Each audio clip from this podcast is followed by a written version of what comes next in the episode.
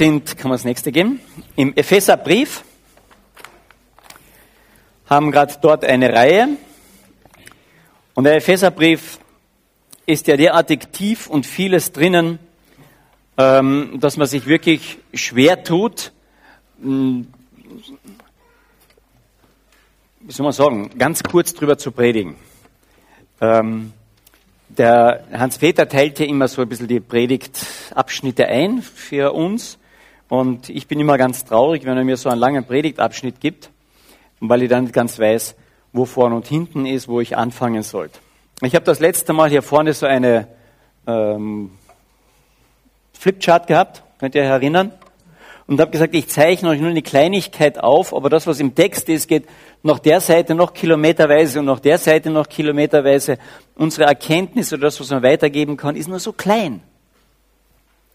Also heute müsste ich eigentlich im Vergleich dazu so einen Flipchart hier haben, so einen Streifen von einem Zentimeter, ja. Sich das vorstellen? Das ist so ungefähr das, was ich heute nur mitgeben kann. Und rechts und links gibt's Kilometer noch mehr an was Gott eigentlich uns sagen kann und sagen möchte. Ich möchte am Anfang dieser Stelle vorlesen, das sind die zehn, elf Verse, aus Epheser Kapitel 2, 11 bis 22. Es geht vom Thema her darum, dass die Epheser ja eigentlich Heiden waren. Dass die Botschaft von Gott, von dem lebendigen Gott und über Jesus Christus über die Juden eigentlich kam und zu den Juden gekommen war und über die Juden weiter dann zu den Heiden und was das eigentlich bedeutet. Ich lese von Vers 11 weg. Da sagt Paulus zu den Ephesern, denkt doch einmal zurück. Ihr wisst ja, dass ihr wegen eurer nicht-jüdischen Herkunft, die unbeschnitten genannt wird, und zwar von denen so genannt wird, die sich selbst als die Beschnittenen bezeichnen. Dabei ist ihre Beschneidung etwas, was rein äußerlich, ein menschlicher Eingriff in den Körper ist. Aber wie stand es denn früher um euch? Früher hattet ihr, ihr Epheser, keinerlei Beziehung zu Christus. Ihr hattet keinen Zugang zum israelitischen Bürgerrecht. Ihr wart ausgeschlossen von den Bündnissen, die Gott mit seinem Volk eingegangen war. Seine Zusagen galten ihnen und nicht euch. Und euer Leben in dieser Welt war ein Leben ohne Hoffnung. Ein Leben ohne Gott. Das sind wir an sich, die Heiden. Vielleicht gibt es einen oder anderen jüdische Abstammung hier, weiß ich nicht. Aber das sind wir. Doch, aber, wie das hier im Griechischen heißt, diese Aber sind immer ganz toll. Doch, aber, das alles ist durch Jesus Christus Vergangenheit. Weil Christus sein Blut für euch vergossen hat, seid ihr jetzt nicht mehr fern von Gott, sondern habt das Vorrecht, in seiner Nähe zu sein. Ja, Christus selbst ist unser Friede. Er hat die Zweiteilung überwunden und hat aus Juden und Nichtjuden eine Einheit gemacht. Er hat die Mauer niedergerissen, die zwischen ihnen stand, und hat ihre Feindschaft beendet. Denn durch die Hingabe seines eigenen Lebens hat er das Gesetz mit seinen zahlreichen Geboten und Anordnungen außer Kraft gesetzt. Sein Ziel war es, Juden und Nichtjuden durch die Verbindung mit ihm selbst zu einem neuen Menschen zu machen und auf diese Weise Frieden zu schaffen. Dadurch, dass er am Kreuz starb, hat er sowohl Juden als auch Nichtjuden mit Gott versöhnt und zu einem einzigen Leib der Gemeinde zusammengefügt. Durch seinen eigenen Tod hat er die Feindschaft getötet. Er ist in diese Welt gekommen und hat Frieden verkündet, Frieden für euch, die ihr fern von Gott wart, und Frieden für die, die das Vorrecht hatten, in seiner Nähe zu sein. Denn dank Jesus Christus haben wir alle, Juden wie Nichtjuden, durch ein und denselben Geist freien Zutritt zum Vater. Ihr seid jetzt also nicht länger Fremde ohne Bürgerrecht, sondern ihr seid zusammen mit allen anderen, die zu seinem heiligen Volk gehören, Bürger des Himmels. Ihr gehört zu Gottes Haus, zu Gottes Familie. Das ist gute Botschaft. Ich lasse mal bis hierher. Man muss sich das ein bisschen vorstellen. Das ist für uns etwas unverständlich, denke ich, wenn man das nur so liest. Okay, die Juden hatten ihr besonderes Vorrecht und wir waren halt die Heiden und jetzt ist das Ganze eben eins geworden. Man muss sich das einmal vorstellen, vielleicht den nächsten Punkt. Der Bund, den Gott mit den Menschen geschlossen hatte, und zwar der alte Bund im Alten Testament, hat er einfach ein Volk, zuerst Menschen, Abraham, Isaac, Jakob, herausgenommen und einen Bund mit ihnen geschlossen. Jetzt könnte man natürlich sagen, aha. Aber schon diese Menschen damals haben für diesen Bund überhaupt nichts geleistet. Die haben nicht gesagt, jetzt sind wir mal ein paar Jahre brav, damit Gott einen Bund mit uns schließt. Er hat sie einfach rausgenommen aus der Fremdlingsschaft, den Abraham. Er hat sie einfach herausgenommen, mit dir will ich einen Bund schließen. Das ist meine Entscheidung, sagt Gott. Das war nicht Abraham seine Entscheidung oder Jakobs oder Isaaks oder vom Volk Israel. Das war Gottes Entscheidung. Schon im Alten Testament macht er ganz klar, wen ich in meine Gegenwart hineinhole, ist meine Entscheidung, das ist Gnade.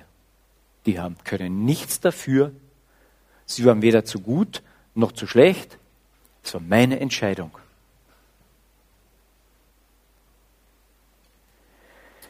Aber er hat sie hineingenommen in diesen Bund, auch um seine Größe, Schönheit, Allmacht ihnen zu zeigen, damit sie sich daran freuen an dieser Größe Gottes.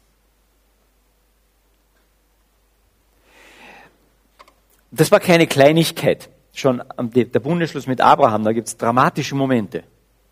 Aber den, den wir vielleicht im Kopf haben, war der Bundesschluss, den er dann mit seinem ganzen Volk gemacht hat, als das Volk Israel von Ägypten in ihr Land wieder zurückzieht, auf dem Weg machen sie einen langen Halt an diesem Berg Horeb.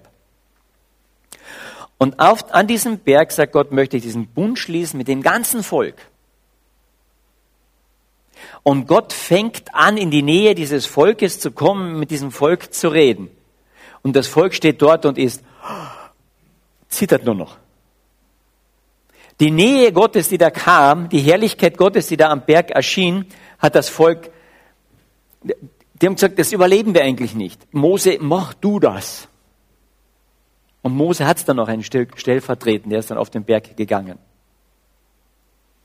Aber in dem Moment, als Gott diesem Volk erschien, stand das Volk da und war wirklich vom Donner gerührt. Da ist keiner gestanden und gesagt hat, ah ja, warte mal, ich habe noch was, was äh, zum Spenden her, ich wollte dir das auch noch bringen. Oder da ist keiner gestanden und sagt, Mei, Herr, du bist so schön und äh, ab jetzt bin ich brav. Versteht ihr, als Gott erschien dort, hat keiner daran gedacht, irgendwie noch gut dazustehen. Das war einfach, wäre nur blöd, peinlich gewesen. Wenn Gottes Nähe wirklich da ist, dann tritt meine Sache in den Hintergrund. Das Tolle ist aber auch umgekehrt. Da erscheint Gottes Herrlichkeit und da geht nicht einer und sagt, ah, jetzt sind alle begeistert von Gottes Herrlichkeit, jetzt gehe ich mal rum und beklau alle. Da kommt keiner auf die Idee. Vielleicht auf die Idee, aber das ist unmöglich. Wenn die Herrlichkeit Gottes da ist, dann kann ich meinen Nächsten nicht bestehlen. Oder andere zwei schleichen sich weg und sagen, ach, Gottes Herrlichkeit ist jetzt gerade beschäftigt, jetzt machen wir auch schnell Ehebruch. Schon allein, weil der sagt, das ist einfach blöd. Das so, daneben. Ich möchte nur ein bisschen zeigen, dass wenn wir bewusst wären, wie groß diese Herrlichkeit, Schönheit, Erhabenheit Gottes ist, dann fällt alles Selbstreflektieren im Sinne von das und jenes muss noch passieren, fällt einfach hinten an. Dann ist Gott so im Mittelpunkt, so prägend, dass gar nichts anderes übrig bleibt, als sagen, wow. Da, da bleibt von mir nicht sehr viel übrig, ja, im Vergleich zu diesem Gott.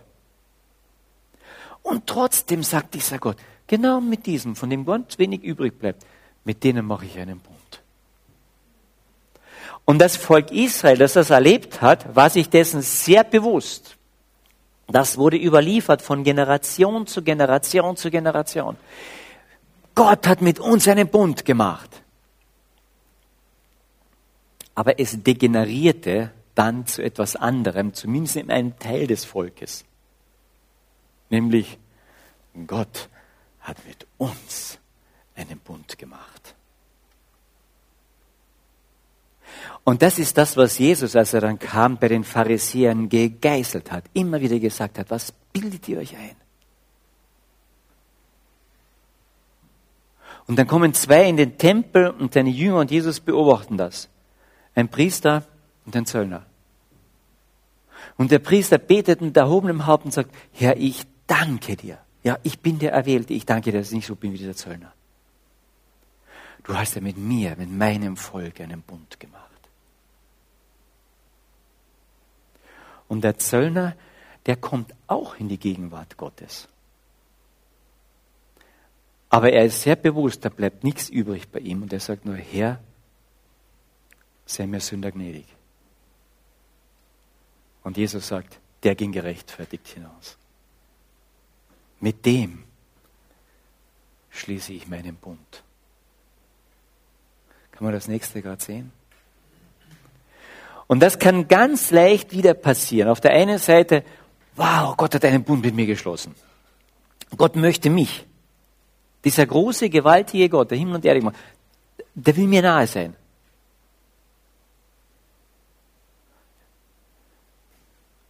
Und da kann ich auf der einen Seite runterfallen und sagen, ja, aber ich bin doch überhaupt nichts. Oder ich falle auf der anderen Seite vom Pferd runter und sagen, wow, mit mir hat er einen Bund gemacht ich bin wirklich Christ. Alle anderen gehen in die Hölle. Wow. Und beide Extreme sind falsch, weil sie zentrieren sich um uns. Das Thema der Bibel ist nicht der Mensch. Das erste Thema der Bibel ist Gott. Und dann seine Beziehung zu uns. Aber das Universum dreht sich nicht um den Menschen. Es dreht sich nicht um den Menschen, sondern es dreht sich um Gott. Aus Gnade seid ihr erwählt. Letzten Sonntag hat der äh, Paul uns das ein bisschen vor Augen gemalt.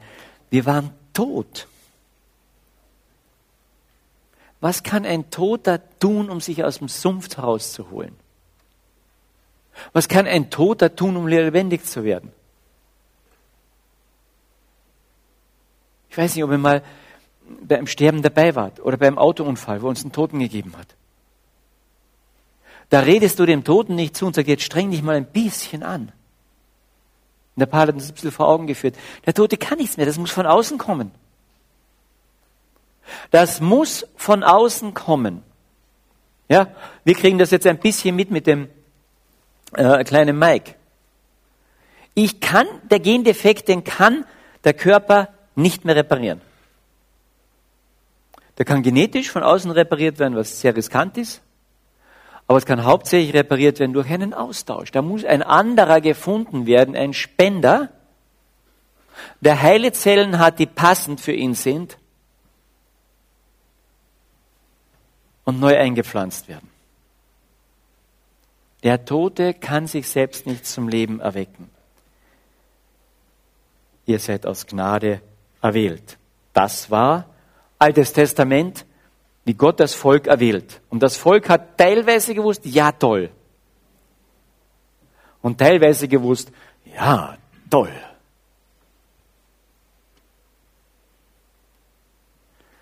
Achtung, wer der Mittelpunkt ist von diesem Bund. Das ist Gott. Und wenn Gott wirklich erscheint, dann fallen wir weit zurück. Dann denken wir nicht mehr nach, wie es uns geht. Dann denken wir nicht mehr nach, was wir noch alles tun könnten. Das bleibt weit zurück. Wenn wir im Alten Testament sehen, wo ein Stück Gottes Herrlichkeit Menschen begegnet ist, beim Daniel, der ist wie tot. Ich sage, wow, da bleibt keine Kraft mehr in ihm. Und Gott selbst richtet ihn wieder auf. Bei Jesaja. Boah, ich habe unreine Lippen. Ich, ich, ich, nichts kann ich da. Und Gott selbst tröstet ihn aus. Und so gehen wir, da kann man manche Erscheinungen durchgehen. Und dann kommen wir ins Neue Testament und erleben eigentlich das Gleiche. Können wir das nächste geben? Dann macht Gott einen neuen Bund. Noch einmal einen Bund. Warum? Weil der alte Bund auf der Grundlage der Perfektion Gottes war und er uns die Gebote gegeben hat und gesagt hat, so perfekt dürft sie auch sein. Und die erreichen es nicht. Und dann sagt er, okay, dann machen wir noch ein paar Opfergeschichten, damit das irgendwie weggeht. Aber das Blut kann nichts wegnehmen von Tieren. Und dann sagt Gott, deswegen habe ich vor Grundlegung der Welt einen zweiten Bund geplant. Ein Opfer, das wirklich Sünde wegnehmen kann.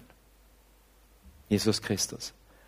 Er macht einen neuen Bund und aus diesem neuen Bund entsteht wieder ein auserwähltes Volk. Und jetzt haben wir in diesem Abschnitt gelesen, in diesem neuen Bund ist nicht nur ein bestimmtes Volk drinnen, sondern aus allen Völkern holt er sich ein neues zusammen.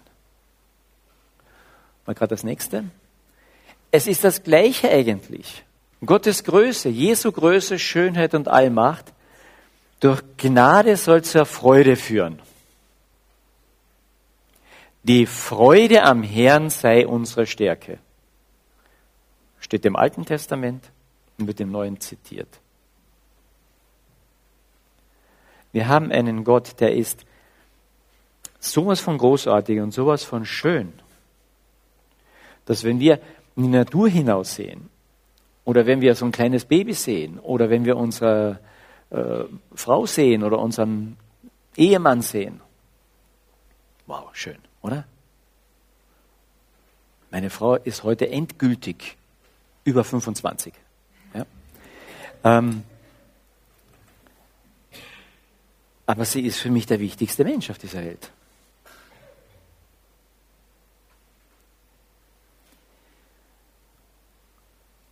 Und Gott sagt, du bist für ihn der Wichtigste auf dieser Welt und meine ganze Schönheit, Herrlichkeit möchte ich dir mehr und mehr und mehr zeigen. Kriegen wir die Augen auf dafür? Noch nicht. Da müssen wir weiter im Epheserbrief bohren. Der fängt damit an, über diese Herrlichkeit, Größe und so weiter Gottes zu sprechen. Und wir stehen oft davor, ich weiß nicht, wie oft diese, diese Kapitel schon durchgelesen haben, wir stehen hier davor und sagen, aha. Und zwischendurch steht er davor und sagt, aha. Und dann steht er davor und sagt, ich begreife das überhaupt nicht, wenn das Ganze so stimmt, so ist, wie das da ist. Und dieser gewaltige Gott mich in einen Bund mit hineingenommen hat, dann muss der ja was Gewaltiges vorhaben, mit dem, von, der ich überhaupt, von dem ich überhaupt keine Ahnung habe. Gar keine Vorstellung. Und wie kommen wir uns vor? Entweder so arme, begnadigte Sünder, ja, das stimmt auch, oder wow, was sind wir? Wir können so schnell rechts und links vom Pferd runterfallen, wenn wir uns um uns drehen. Aber je mehr wir diesen Gott sind, sehen dahinter, diese Größe Gottes und je realer dieser Gott wird in unserem Leben, desto faszinierter gefesselter werde ich von ihm und das prägt mein Leben. Und ich brauche nicht mehr kleinkariert denken. Aber ich kann es zwischendurch auch. Ich kann klein und groß denken. Aber das ist nicht so wichtig. Weil in diesem Gott ist alles drinnen. Alles, alles, alles, alles. Die Frage ist nur, glaubst du das? Glaub ich das? Und das ist die Frage, die uns ständig begleitet, unser ganzes Leben lang. Glaubst du das? Ist dieser Gott nicht sowas von mystisch irgendwie dahinter? Manchmal denke ich, wow, wenn uns dieser Gott mal begegnen würde hier auf dieser Erde, dann hätte dieses ganze Mystische über sofort weg. Das ist die größte Realität, die es gibt. Auf der anderen Seite bin ich froh, dass er mir nicht begegnet. Ich hätte Angst. Ja. Auf der einen Seite bitten wir darum, Herr, zeig dich uns, gell, wir wollen dir begegnen. Aber auf der anderen Seite weiß ich, wie ich in diesem Leib noch total unfähig bin, ihm überhaupt zu begegnen. Diese ein, zwei Mal im Neuen Testament, wo Gottes Herrlichkeit Menschen begegnet, der ist was Besonderes. Am Berg der Verklärung, drei seiner Jünger begegnet er dort. Da zeigt er ihnen einmal ganz kurz seine Herrlichkeit und spricht mit Mose und Elia. Und der, der, der Petrus, der immer die Klappe offen hat, sogar da, ja, der sagt, ja, wir wollen ein paar Hütten bauen. Hütten für seine Herrlichkeit. Das ist so. Und dann steht extra noch dabei, und der wusste nicht, was er sagte. Der Petrus war sprachlos. Das heißt, er war nicht sprachlos, er hat nur Blödsinn gesagt, ja. Wenn uns die Herrlichkeit Gottes begegnet, dann, dann nimmt das alles irgendwie ein und er weiß nur, was er sagt. Als dem Johannes in seinem Alter die Herrlichkeit Gottes durch Jesus Christus begegnet am Anfang der Offenbarung, fällt er um und wie tot. Da, wow. Da dreht sich nichts mehr um ihn, sondern die Herrlichkeit Gottes. Und wenn du die Offenbarung durchliest, wie der Johannes das so ein bisschen durcherlebt und da hineinschauen kann, du wirst immer wieder merken, da, da geht bei ihm immer wieder die ganze Kraft weg. Weil es geht nicht um ihn in erster Linie, sondern es geht um diese Herrlichkeit Gottes. Aber dann begreift er auch und kriegt es mit, dass Gott diese Herr in diese Herrlichkeit uns mit hineinziehen will. Glaubst du das?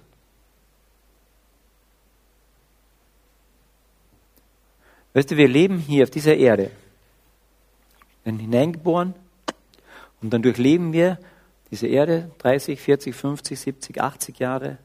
Meine Großmutter wurde 100. Und dann gehen wir wieder. Und darüber ist Gott. Und er sieht diese 70, 80, 90, 100 Jahre. Und er sieht die ganze Ewigkeit rechts und links. Ohne Zeit.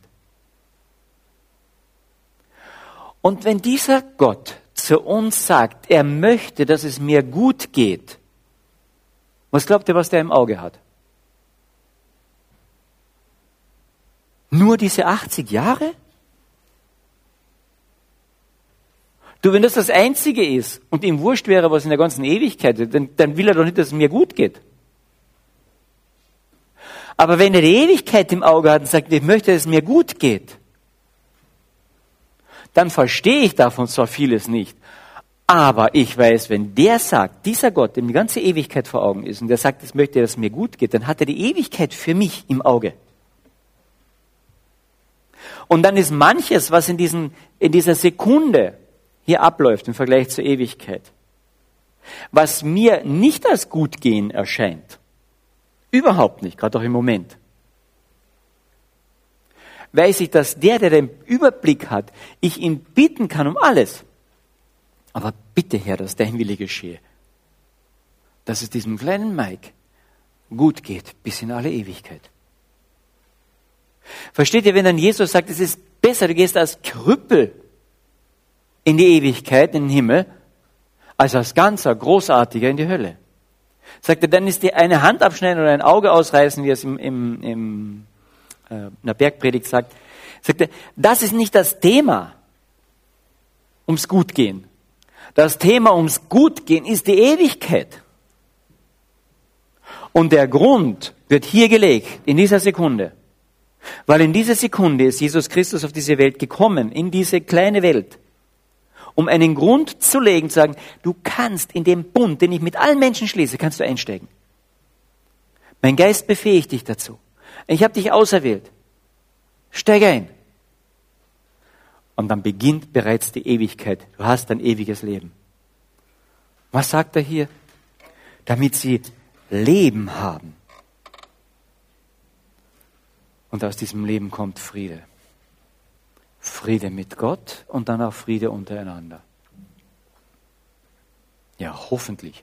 Du, wenn ich mit den Christen in alle Ewigkeit zusammenleben soll, dann hoffe ich schon, dass Gott Frieden da gemacht hat, oder?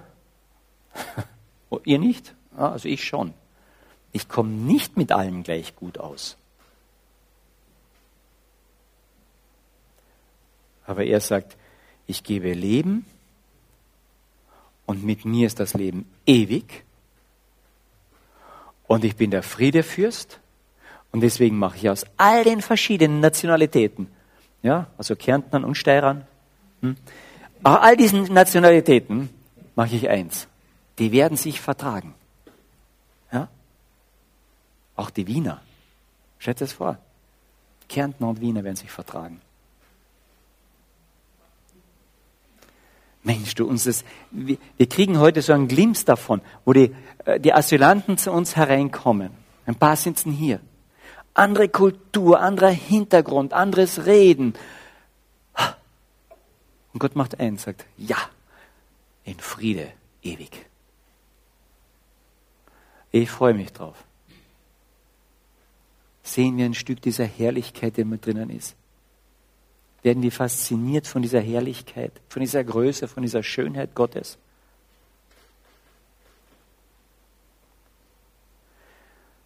Ich freue mich nicht an Krankheit, ich freue mich nicht an Armut und Verfolgung, was es so alles gibt. Nein. Aber ich freue mich an diesem Gott, den wir haben dürfen. Und ich möchte, dass diese Freude mehr durchkommt. Ich vergesse das so oft. Freut ihr euch 24 Stunden am Tag? Schon in der Früh, wenn ich die Augen aufmache, ich bin Morgenmuffel an sich. Freude am Herrn ist meine Stärke. Ich muss mich daran erinnern und daran erinnern lassen von Gott. Immer wieder und immer wieder. Und dann gibt es fünf Minuten am Tag, wo ich mich freue an diesem Herrn. Manchmal sind es 15. Also fünf Stunden reine Freude am Herrn tue ich mir schon ziemlich schwer. Ich weiß nicht, wie es euch geht. Aber ist das ein Stück auch unser Ziel, dass wir sehen, diese Größe Gottes, diese Herrlichkeit, die am Berg Horeb ist. Und das ganze Volk ist nur noch fasziniert davon und sagt, Herr, das schaffen wir nicht. Und dass du hin und wieder dastehst, vor irgendeinem großen Wunder, was vor dir ist. Und wenn es dein eigenes Spiegelbild ist, und sagen, Herr, du bist da dahinter und hast jedes Futzel richtig gemacht. Ich funktioniere. Diese Milliarden von Zellen, alle aufeinander abgestimmt. Und dann ist so ein pipselkleines Ding. Und das ganze Immunsystem ist im Eimer. Kommt ganz selten vor. In ganz Österreich vielleicht 20. Und jeder andere hier funktioniert, oder? So halbwegs jedenfalls, gell? merkt man. Also bei mir nicht mehr alles, ja, man kommt in das Alter. Aber es ist doch ein Wunder. Und diese Größe Gottes, der kann ich mich anbefehlen, Herr. Es funktioniert. Wie groß musst du sein, der das alles schön geordnet hat? Wie groß musst du sein? Und wenn deine Größe mit mir einen Bund schließen will und schließt, was musst du mit mir vorhaben in aller Ewigkeit? Was musst du mit mir vorhaben? Wahnsinn. Ich möchte euch einfach ermutigen, kommen wir das nächste gerade und dann sind wir schon ziemlich am Ende. Das durch und in Christus sind alle Glaubenden ein auserwähltes Volk und das ist Gnade. Durch die Größe Gottes.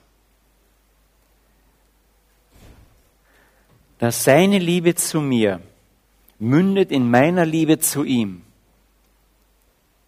und dann seine Liebe durch mich meinen Nächsten auch trifft. Das war der Auftrag.